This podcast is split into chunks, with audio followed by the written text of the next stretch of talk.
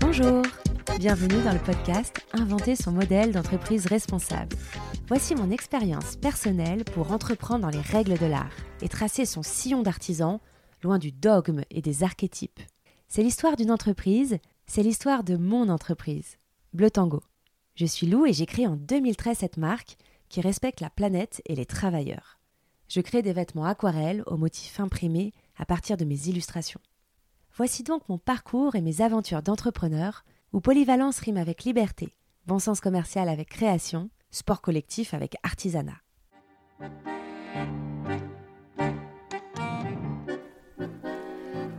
Aujourd'hui, nous allons rencontrer Marie. Pour commencer, je vais vous raconter notre rencontre. Son vrai nom, c'est Marie Victoire. Mais tout le monde à l'atelier la reconnaît quand je dis Marie, la fille de Pierre du Sentier. Pierre, il est entré dans ma boutique le premier jour d'ouverture en septembre 2013. Il a posé plein de questions, il m'a donné beaucoup de conseils, et puis on est devenus amis. Et puis un jour, il m'a appelé pour m'inviter à déjeuner pour me présenter sa fille, Marie. Elle se lançait en consultante solo en stratégie de communication, après une carrière chez Vivarte, le groupe de chaussures et de mode. Et Pierre avait l'air super inquiet qu'elle s'ennuie. Pendant le déjeuner, il a expliqué à sa fille que maintenant, elle allait m'aider. M'aider à développer une stratégie de communication plus solide et à asseoir l'ADN de la marque.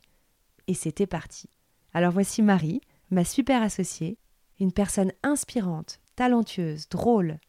Bref, Marie, la fille de Pierre du Sentier.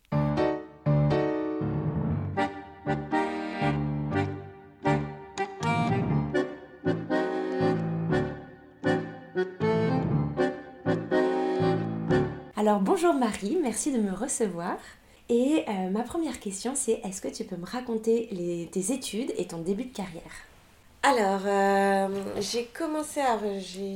Pour mes études. c'est pas facile. Euh, j'ai fait, tout d'abord, dit tiens, un DSS de communication publique et politique. C'est mes premiers amours étaient tout ce qui était lié au local et, et à la politique. C'était ma passion. Mais j'avais une autre passion qui était la mode. Et euh, je jonglais euh, donc jusqu'à mes 20 euh, ans avec ces deux passions.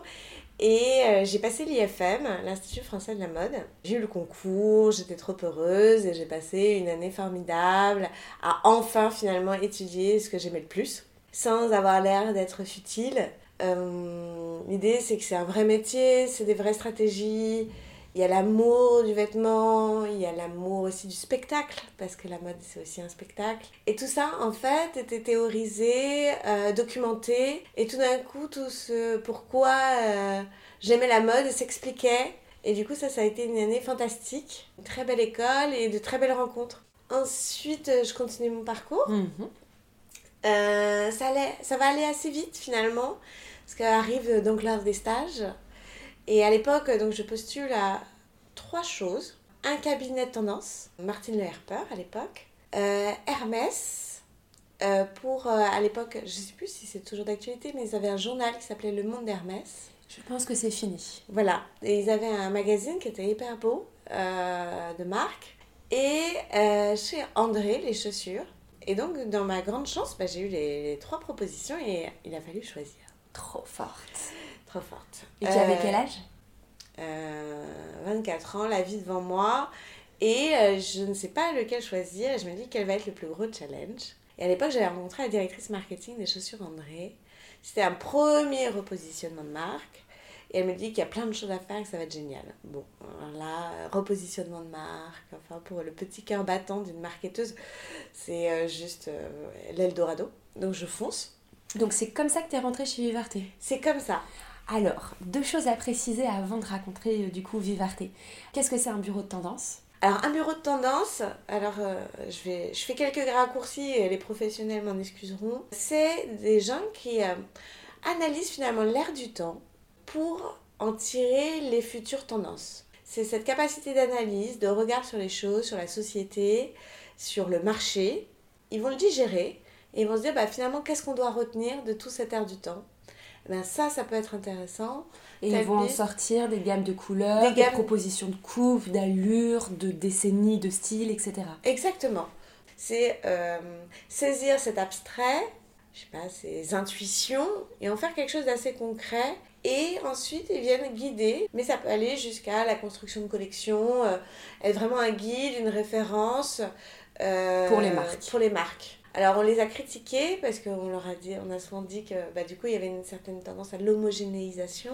Et puis surtout moi ce qui m'a toujours amusé c'est de voir qu'ils font beaucoup de prophéties autoréalisatrices c'est qu'à force que tous les bureaux de tendance disent c'est ça qui va être la tendance, tout le monde le fait et du coup ça devient une tendance. Moi ça m'a toujours amusé.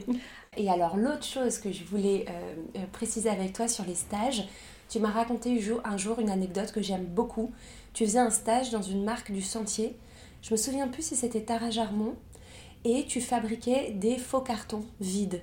Oui, Raconte. Oui, alors c'était euh, des petits boulots d'été. Donc mon père, euh, comme tu l'as dit, euh, travaillait dans le sentier. Et me voilà donc en petit boulot d'été chez Tara Jarmon.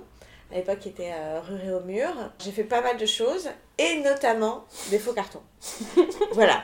Donc des cartons vides que je scotchais. On faisait des murs de cartons pour dire que les affaires étaient florissantes, bien évidemment. Donc chaque personne qui rentrait dans le showroom, chaque acheteur professionnel se disait oh là là là là là là ça cartonne, regarde tous les cartons qui sont prêts à partir, c'est ça? Exactement. Exactement. Et on faisait ça comme ça et il y avait un mur à l'entrée limite les clients ils avaient du mal à passer enfin j'exagère à peine et là on n'en peut plus tellement de commandes oh j'adore cette anecdote d'esbrouf voilà euh, et ça marche en fait hein, euh, ça tient un peu de choses ah mais le succès compte autant que le récit du succès. Exactement. Oui.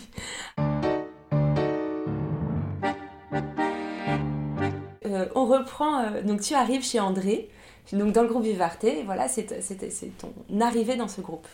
Alors à l'époque, euh, pour classer euh, Vivarté, euh, avant d'avoir fait la une de la presse économique, Vivarté, on est au début des années 2000, c'est le numéro 1, le groupe numéro 1, leader de l'équipement de la personne européen. ils ont en gros les plus grosses marques de France, et notamment André, qui est une marque historique, qui est la marque fondatrice du groupe. Donc une marque qui date de 1896, vraiment qui s'apparente un peu à toute cette histoire du retail. Donc on part de fabricants qui décident, bah tiens, je vais euh, court-circuiter les revendeurs, je vais ouvrir mes propres boutiques. On est au début du siècle. C'est une marque aussi euh, à laquelle je suis toujours attachée, parce qu'on ne travaille pas autant d'années euh, sans y avoir développé autant d'affection. C'est une marque qui a su se réinventer à chaque fois, qui a su rebondir euh, face aux époques, qui a vécu de guerre. Euh. Donc voilà, j'arrive dans un contexte où euh, il y a un premier repositionnement qui marche pas très bien. Je suis assistante marketing, petite jeune fille fraîche, pleine, pleine d'idéaux. Et me voilà propulsée dans la vie active. surtout que, en fait, pour la petite histoire, ma boss m'annonce le premier jour de mon stage qu'en fait, elle va bientôt partir en congé maternité pendant six mois. Donc, ce qui fait que je me retrouve assez vite euh, aux manettes d'un métier que je n'avais jamais fait. Et j'y prends énormément de plaisir, euh, etc., Et alors, concrètement, c'était quoi ton métier? Alors, je, je, je, fais rigoler les, les jeunes générations, parce qu'à l'époque, euh, je faisais 3 PLV et j'étais débordée. c'est quoi une PLV Alors, une PLV, c'est un décor un décor euh, dans les magasins. Je faisais des, des, des euh, fonds, alors ce qu'on appelait des fonds de TG, des fonds de tête de gondole, euh, de couleurs pour égayer tu, les magasins. Et puis on les changeait selon les thématiques. D'accord. Et j'avais une campagne, une campagne de communication qui se réduisait donc à 10 visuels. D'accord. Donc ça, c'était avant les réseaux sociaux, faut se remettre. Hein. J'ai commencé, c'était l'argentique. Il n'y avait pas de réseaux sociaux, on était bien loin et on fumait dans les bureaux. D'accord, bah c'est bah normal, André créé en 1896, c'est ça? Euh, donc on était resté sur ça. Euh, donc du coup, tu, donc, ton métier, c'était de faire une campagne de com euh, par saison avec 10 visuels, d'animer les magasins, les vitrines, les têtes de gondole, que tout ça soit synchronisé et cohérent et esthétiquement chouette, c'est ça? Tout à fait. Donc production, fabrication et puis tout ce qui est assortiment pour les magasins. Quand on a, à l'époque, il y avait énormément de magasins. Donc il y avait tout un travail de répartition. Mais finalement, tu fais le même métier maintenant avec les réseaux sociaux, puisque moi, la première chose que tu m'as conseillé euh, dans ton petit dossier que tu nous avais fait, c'était euh, d'isoler tous les temps forts de l'année, les temps forts commerciaux, et de synchroniser les slides du site internet, la newsletter, la petite campagne sur les réseaux sociaux, les photos, en fait de tout synchroniser en fonction de ces temps forts. Finalement, c'est ce que tu faisais, mais sans les réseaux sociaux. Oui, Alors ça, c'est la, je pense que c'est l'école du retail, et, euh, et ça, je, je l'aime beaucoup, cette école. C'est la capacité à animer une marque euh, tout au long d'une saison et de séquencer. Donc ça, c'est ce qu'on apprend et quand on est fort, eh ben, on y arrive super bien. Euh, séquencer une saison, c'est redonner de l'appétit, redonner de l'envie. Parce qu'au final, une collection, elle est là en septembre. Grosso, euh, grosso modo, elle est là grosso en septembre. modo, elle est là en septembre. Par contre, il va falloir donner envie aux gens de venir et de revenir jusqu'à la fin de la saison. Donc pour ça, il faut qu'on crée des animations. Donc on travaille sur ce qu'on appelle des temps forts. Et plus c'est... Euh, moi je suis encore de, de cette école où c'est important de synchroniser effectivement tous les outils de communication. Car, et là je rejoins la communication politique, quelque part. C'est-à-dire qu'il y a ce côté marteau-piqueur, c'est-à-dire que je, vais sur ton site, je vais voir un visuel, je vais sur les réseaux sociaux. On voir le montre déploiement le de déploiement visuel. de visuel. En magasin, je retrouve ma silhouette. Et c'est en fait ce système de marteau-piqueur, c'est pas très joli comme image, mais tout d'un coup, tu vas dire, mais c'est pas si mal, mais c'est joli cet imprimé. Ah, mais j'aime bien le top à carreaux. Et en fait, Ça devient lisible aussi. ça devient lisible aussi pour le client, le consommateur. Tout d'un coup, il se dit Ah, mais il y a vraiment quelque chose, ça, ça m'intéresse, etc. À ce moment-là, je trouve que du coup, le propos est, est euh, pertinent pour la marque. D'autant plus que je trouve qu'il est important de dire, par exemple, le tango euh, pour septembre, c'est les carreaux. Donc, euh, c'est tout des carreaux. Bon, bah, euh, bon, bah, voilà. Bah, pour le client, c'est simple. Il comprend. Il aime ou il aime pas, hein, parce que euh, la com, elle fait pas tout. Mais s'il aime bien, eh ben, c'est chouette, tant mieux. Tu auras réussi à focaliser. Exactement, à focaliser son intérêt sur un sujet qui, ou un temps fort de la collection qui, qui t'est cher. Et alors, comment ça s'est passé euh, chez Vivarté tu as, tu as passé combien de temps à faire ce métier-là? Alors, beaucoup de temps, euh, mais mon métier a beaucoup évolué et mes responsabilités aussi. Pratiquement 15 ans, où j'ai. euh, là, c'est un peu la success story. J'ai commencé stagiaire et j'ai fini au comité de direction. Euh, alors, il y a eu plein d'étapes, plein aussi des dirigeants différents. Et comment ça a évolué alors le métier quand tu es arrivé jusqu'à quand tu es parti en 15 ans? Que- que- que- Qu'est-ce qui a, Quels sont les principaux euh, bouleversements de ton métier? Ah bah, euh, alors il y a deux. Il y a le e-commerce, bien sûr, euh, puisque j'étais aussi responsable du e-commerce. Et euh, bien sûr la dimension réseaux sociaux. Euh, le travail de marque, l'importance euh, de travailler sa communauté, de fidéliser. euh. Moi, je crois qu'une marque, elle est incarnée. Une marque, si elle est vide, euh, elle ne peut pas séduire et elle ne donne pas envie. Donc je pense qu'il est important euh, que la marque soit sincère. Alors je sais qu'il y a beaucoup de, je sais pas, parfois beaucoup de procès sur les marques, mais honnêtement, les gens qui travaillent dans les marques, eh ben, ils ont envie de bien faire les choses. Et, euh, c'est de toute façon toute une question d'énergie. C'est-à-dire que si on est... euh, moi, je le voyais comme ça. Si je suis sincère avec mes clients, avec ce que j'aime et avec ce que je présente, il n'y a pas de raison que mes clients ne voient pas comme quoi c'est génial. Et comme c'est authentique et Et comme c'est authentique. Pour moi, il n'y a pas de sujet. C'est la sincérité. Quand on est une toute petite marque artisanale à l'échelle de Bleu Tango, je, je- tu m'as appris à incarner cette marque, tu m'as appris à, à, à montrer toute la passion qu'il y avait derrière, tu m'as mon- tu m'as appris à l'exprimer, ça, à le communiquer. Mais comment tu fais quand tu es André et donc que vous êtes euh, des milliers d'employés et qu'il n'y a pas de tête euh, au sens il n'y a pas de représentant de, de, de l'entreprise, comme par exemple un Karl Lagerfeld chez Chanel, etc. Vous n'aviez pas de directeur artistique emblématique. Donc comment tu faisais pour incarner cette marque et pour, euh, pour, pour la rendre très, euh, très personnelle, très euh, à échelle humaine? Alors, je pense qu'il y, a une- il y a une partie de moi, par exemple, clairement, puisque c'est euh, la directrice marketing qui fait les choix toutes les 5 minutes. Euh, On fait ça, on fait ça. Bon, bah, à un moment. euh, À un moment, c'est tes choix. À un moment, c'est ses choix. Après, il y a les marques, même grosses, ont des valeurs qui sont insufflées par un DG. Euh, là, bien sûr, il faut avoir un bon DG. Mais quand vous avez un bon DG qui a des valeurs fortes, ben, c'est assez facile à transmettre. Par exemple, moi j'ai été élevée dans la culture du retail avec un énorme respect pour le personnel de vente. On, on se on voyait comme une, une grande chaîne et chacun était la- le maillon. Et moi j'avais la responsabilité de l'exprimer. Euh, le travail qui a été fait sur les collections. Du coup, tu faisais une transmission pour moi, je faisais une transmission. Jusqu'aux vendeuses et vendeurs qui devaient incarner cette marque en fait. Exactement. Et moi, par exemple, je faisais beaucoup de réunions, j'animais les réunions euh, dites régionales, où je dois raconter. Et si je le raconte mal, ben, mon personnel de vente ne va pas le comprendre. Donc, c'est quand je dis une chaîne d'énergie, si moi, j'y crois pas, eux, ils vont pas y croire. Et etc. Et si, dès le début, vous avez un DG qui croit, qui est à fond, qui est là, des chefs des produits qui sont à fond, qui sont là, qui disent ce produit j'y crois, on y va, Marie, fais-moi quelque chose pour que les gens l'aiment, etc. Il est un peu bizarre, mais je l'aime bien et tout, on y croit. Oui, d'accord, bon, bah, je vais te faire une petite PLV pour dire comme quoi il est génial ce produit. On va faire une petite newsletter, euh, je crois aussi, je suis avec toi. Après, on va en régional, on dit voilà, notre produit il est un peu bizarre, mais il est super et on y croit. Ah oui, mais pourquoi? Parce qu'il est comme ci, parce qu'il est comme ça. La vendeuse est là, ah oui, c'est vrai qu'il est génial ce produit. Et une fois en magasin, il va dire Bonjour madame, avez vu notre produit un peu bizarre Mais il est génial, il est fantastique. Parce qu'en fait, euh, la chef de produit, quand elle y a pensé, elle a pensé à ça, à ça, à ça. Donc tout était dans cette transmission, Oui. qui toi était donc un grand paquebot de transmission, alors que dans une petite entreprise c'est beaucoup plus facile parce que c'est beaucoup plus direct vers le consommateur. On est frontal. Donc euh, toi tu, tu, tu faisais ça puissance 10 000. Donc Oui. ça c'était euh, la première chose qui s'est bouleversée donc, dans ces 15 ans, c'était l'incarnation de la marque. Petit à petit en fait Mm. c'était de plus en plus incarner les- la Mm. marque. Mais aujourd'hui, dans ma vision du marché, euh, une marque qui n'est pas sincère n'a plus sa place. Et c'est un prérequis. Qu'on soit gros ou petit, il faut être habité par cette passion.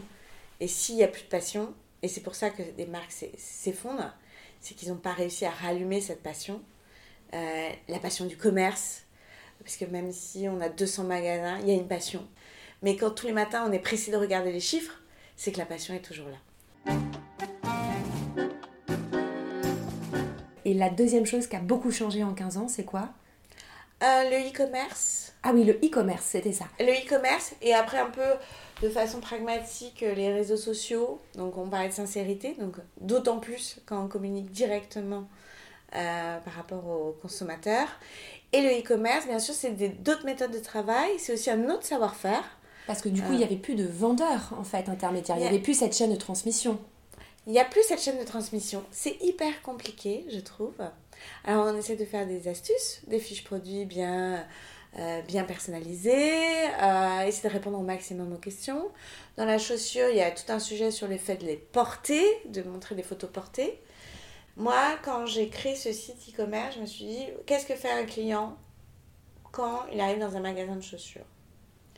Et en fait, alors bien sûr, il demande sa pointure, la chaussure qu'il aime, etc. Et le, dès qu'elle a enfilé, la fille ou le garçon file devant une glace. Parce que la question c'est est-ce qu'elle me fait des belles jambes? Donc on s'est dit il faut qu'on retrouve cette expérience de vente dans le e-commerce. Donc on, on a cherché à, à trouver des moyens pour reproduire finalement. Et c'est vraiment l'enjeu, puisque euh, quand, on, quand on fait un site de vente en ligne, aussi pour une petite marque, il faut qu'il y ait des photos de dos, de face, il faut que toutes les photos soient portées, il faut qu'on voit la matière en gros plan, il faut qu'on voit la couleur de façon la plus juste possible, il faut que la fiche produit soit la plus aidante, il faut qu'il y ait des tableaux de mesure. Moi j'ai mis beaucoup de temps à le comprendre que en fait moi-même je n'aurais pas été capable d'acheter sur mon propre site internet puisqu'il n'était pas assez aidant. Le e-commerce, ça se joue en quelques secondes, je vais dire, l'acte d'achat. Et c'est assez anxiogène, je pense que ça reste anxiogène dans le sens où on n'a pas envie de se tromper. Donc, toutes les petites questions qu'on peut se poser en voyant un produit, et ben, plus on y répond, plus on aide les gens. Typique, les tailles des modèles, par exemple, moi je suis petite. Euh, bon, alors quand je sais que la nana fait 1m80, je sais très bien que euh, la mini-jupe sera euh, plutôt Au genou. au genou pour moi. Donc voilà, ça c'est important de répondre à tous, ces, à tous ces freins, à tous les freins que le consommateur pourrait avoir dans sa compréhension du produit. Et là où tu as raison, il faut être hyper juste en termes de coloris, de couleurs, ce qui n'est pas toujours facile, Très étonnamment. difficile, Très super difficile. hyper difficile. Euh, pourtant, c'est une photo, mais ça marche pas comme ça. hein. Il faut être hyper juste euh, dans le porter, pas tricher, parce qu'après, à ce moment-là, après, on est un petit peu déçu. Mais donner envie quand même. Et donner envie quand même. Parce que si c'est pour euh, planter une fille avec une chemise, bah, ça donne moyen envie. Par contre, si on raconte une petite histoire, la fille elle est cool, euh, un joli maquillage, les pantalons et la chemise dedans, ah, tout de suite on arrive à se projeter. Donc c'est un savant mélange de euh, le e-commerce de projection et finalement de choses très rationnelles, euh, telles que euh, la taille de longueur de manche. quoi. Oui, tout à fait. Donc on a une sorte de mélange comme ça un peu bizarre sur les fiches produits. Et ce qui arrive le mieux, bah, finalement, ça permet aux gens de fameux cli enfin, de cliquer enfin sur acheter, Ajouter au panier. ajouter au panier. Au bout de 15 ans, tu as quitté Vivarte et tu as décidé de te lancer en solo en stratégie de marque. Oui. En fait, euh, pour la petite histoire, donc, je, je quitte André euh, suite à, à mon second congé mater. Euh, je passe quelques entretiens avec des cabinets de recrutement. Euh, toujours très intéressée par mon profil parce que, euh, voilà, parce que une grande expérience en retail, etc. Tout le monde te veut, Marie. Non, non, tout le monde ne veut pas parce que l'idée c'est qu'on dit Ah oui, mais vous avez travaillé dans la chaussure, etc. Je dis Oui, mais euh, mon métier il s'applique finalement à toutes les catégories de produits. Je peux... Alors, ma passion allant plus vers la mode, je veux dire plus vers le vêtement. euh. Mais, Mais tu fais de aussi des campagnes pour du whisky, pour... euh. Oui, aujourd'hui je travaille sur euh, l'université de marque. Et je vois que ça, c'est un point de. Un, vraiment euh, un frein pour les, euh, pour les cabinets de recrutement et ça m'ennuie. Et je me dis, bon, bah en attendant, je vais me mettre à mon compte. J'ai la chance, on vit en France, euh, j'ai un chômage. Ça me permet de me dire, bon, bah j'essaye et puis je me donne six mois, je vois si ça concrétise ou pas. Je me lance. Et en fait, je fais partie, Lou, je pense, de la première personne que j'ai rencontrée. Mais grâce à ton père, qui était vraiment très inquiet que tu t'ennuies vraiment. Voilà. Et je comprends. En plus, bien évidemment, euh, voilà, j'arrive, euh, j'ai 40 ans, euh, enfin, sans faire les, les clichés, j'ai tout donné à ma boîte, euh, j'ai deux enfants, je voudrais, changer, enfin, voilà, je voudrais changer de vie, etc. Une petite crise. une petite crise en disant, déjà, se revalider si on aime ce qu'on fait. Pour moi, c'était hyper important. C'est après 15 ans de métier, des partenariats, j'en ai fait. Je voyais Instagram, ce flow comme ça, immense images, mais qu'est-ce qu'on peut apporter de plus? Euh, Des campagnes publicitaires d'affichage 4 par 3 J'ai fait euh, des petits partenariats créateurs avec des supermarques. J'ai fait du petit, j'ai fait du gros. J'ai fait de l'intense, euh, du business. Et je me demande, en fait, Marie, est-ce que tu aimes toujours ton métier? Donc j'arrive là et c'est mon père, et donc je, parle de mes doutes à mon père et dit, il me dit bah, bah écoute, euh, bah, tu pourrais aider les gens. je dis bah oui, oui, oui, bon, ça je sais faire, euh, franchement pas je vais y arriver, je pense ça devrait aller. Et euh, enfin j'espère, moi. Et il, me, il, me- nous met en relation à travers un déjeuner.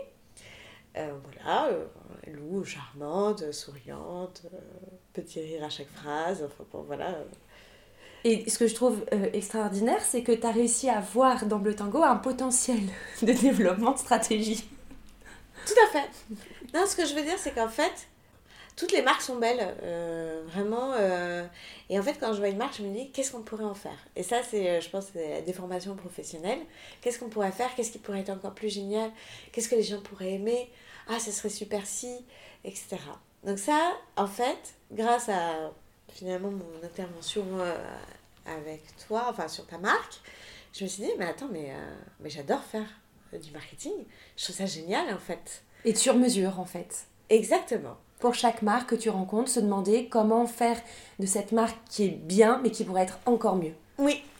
Et euh, c'est ma passion. Il y a un petit côté psy en plus que j'aime beaucoup. Des psy frustrés. mais, mais, euh, mais une marque, en fait, ça a une vraie personnalité. Et, euh, et surtout, là, je travaille, euh, même les grosses, finalement, ou les petites, il faut sonder les gens. Et très vite, on comprend s'il y a des nœuds, des, euh, des freins, des choses qui les empêchent d'aller de l'avant. Et, euh, et souvent, c'est absurde, c'est des choses très simples.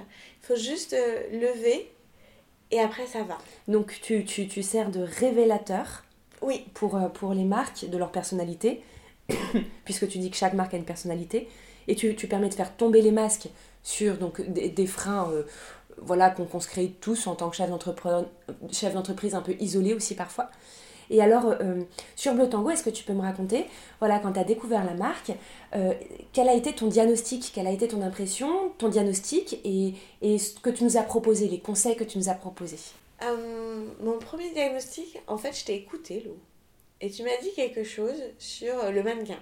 Tu m'as parlé, donc, il y a Adeline, qui est euh, une amie à toi, qui, euh, qui donc posait pour tes catalogues.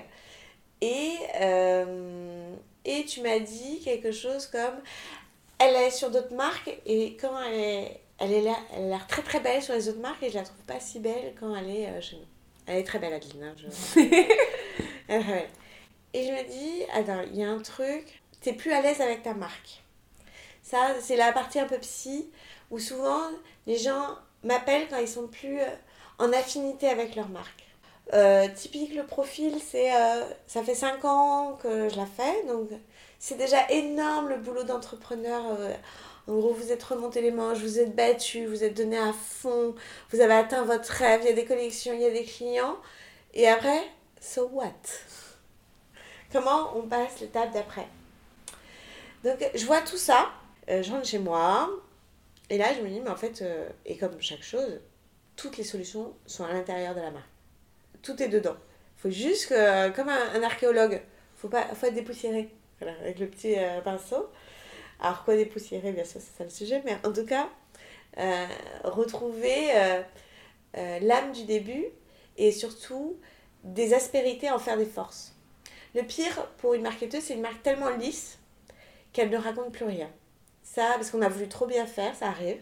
Il y a des marques qui sont extrêmement lisses, mais il n'y a plus d'aspérité et on ne peut plus construire d'histoire. Donc toi, tu construis à partir des aspérités et tu en fais des forces. C'est chouette ça Oui, toujours.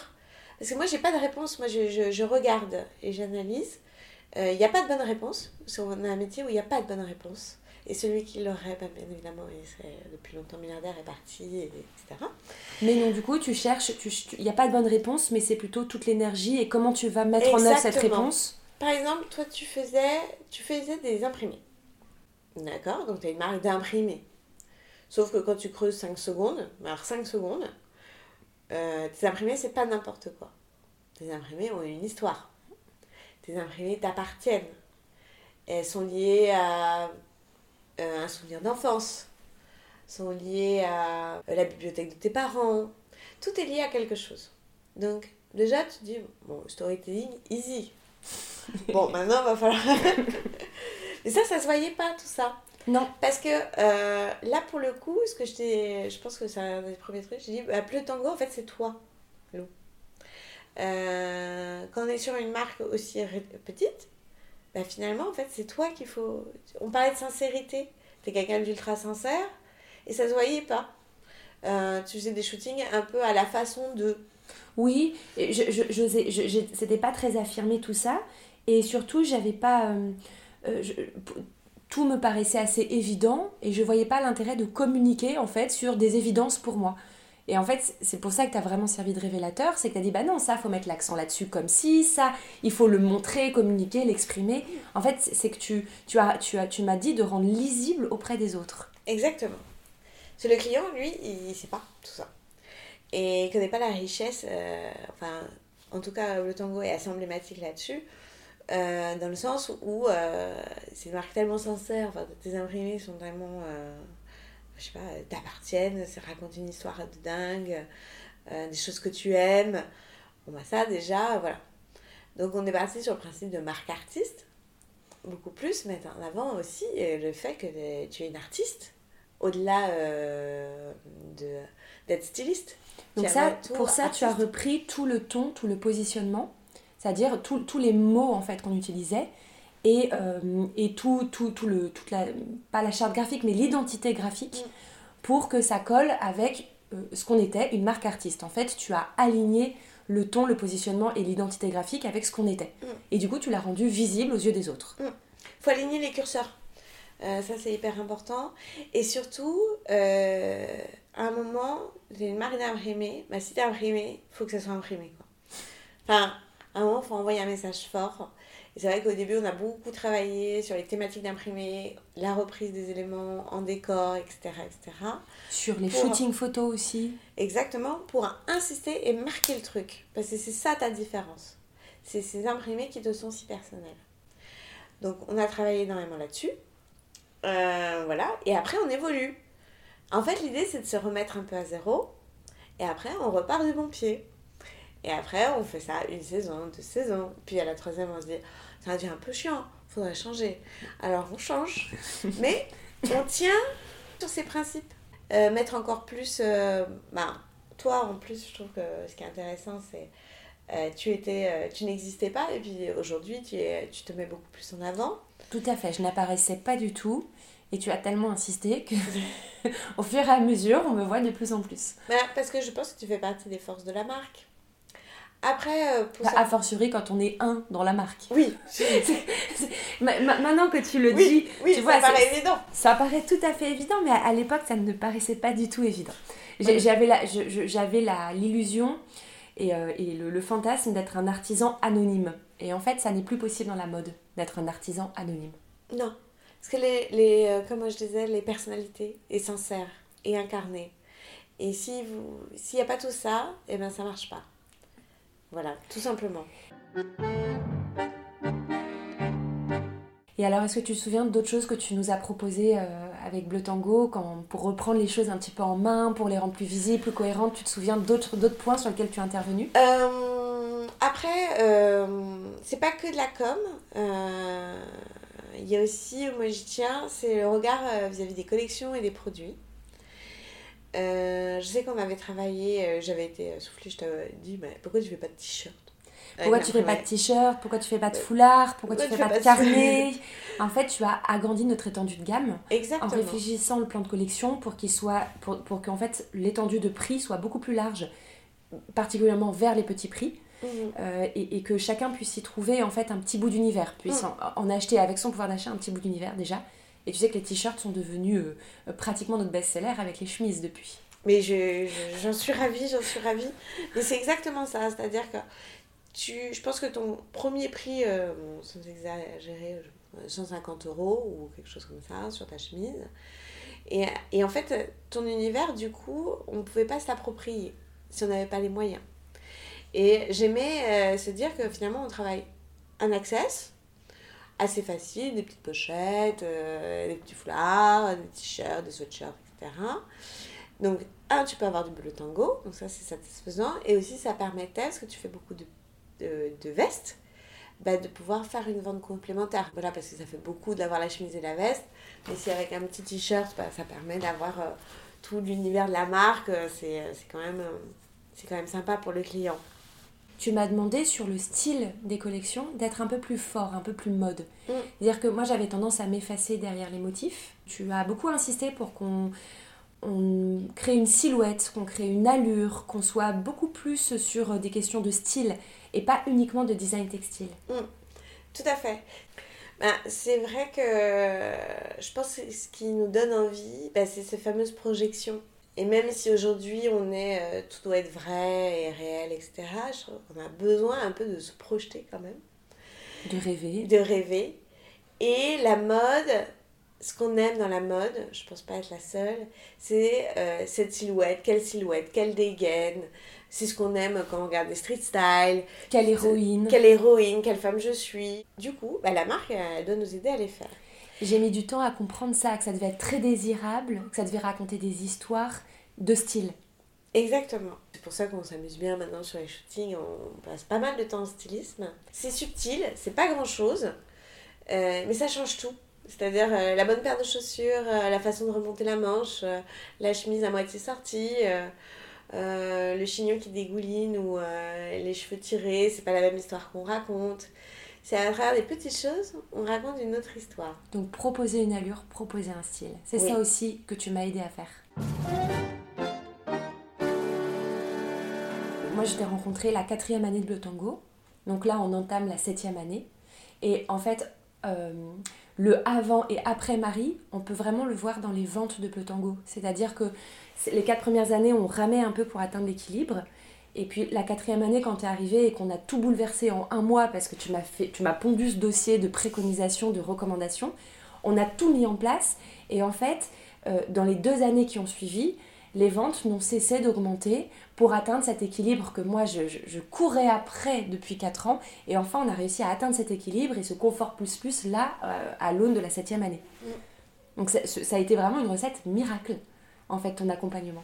Alors, mon accompagnement et ton énergie.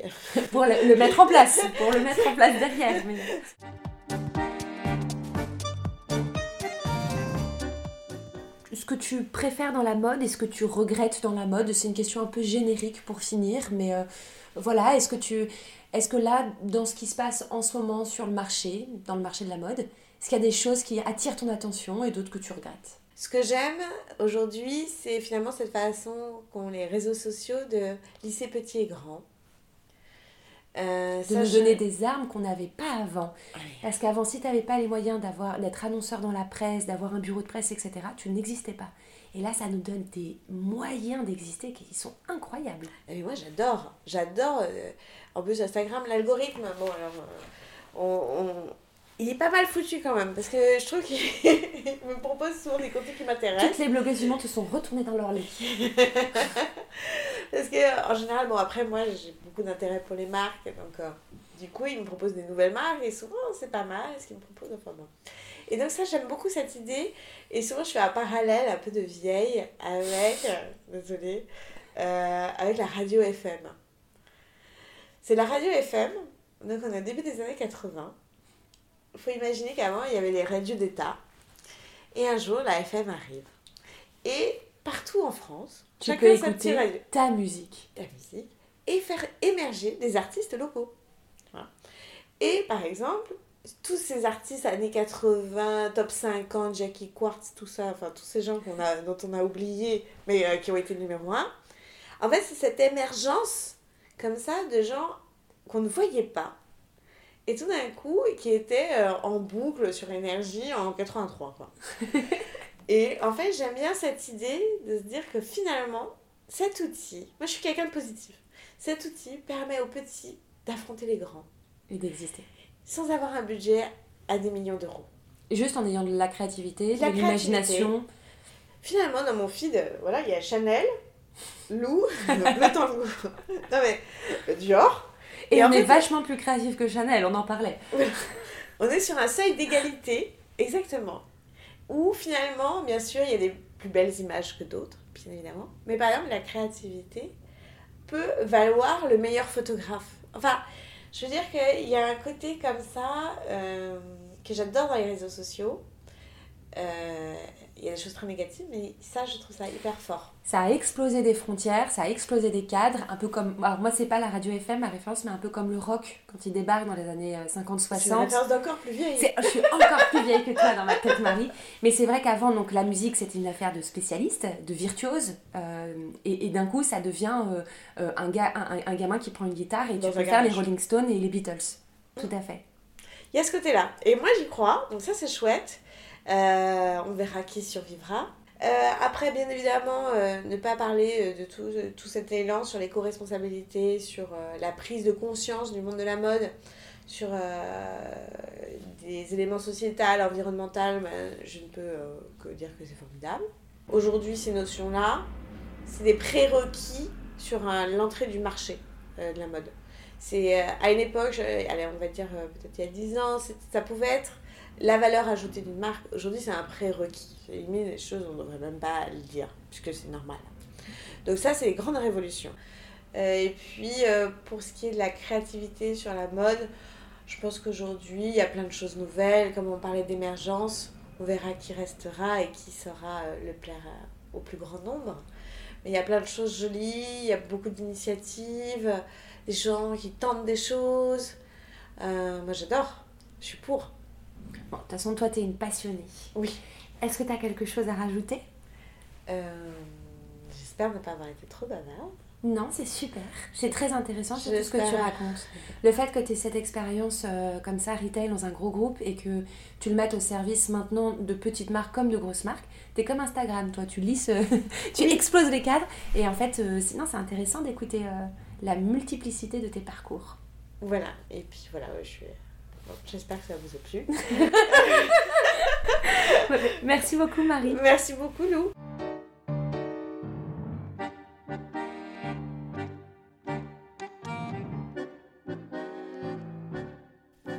Et merci d'avoir écouté ce podcast jusqu'au bout. J'espère que ça vous a intéressé.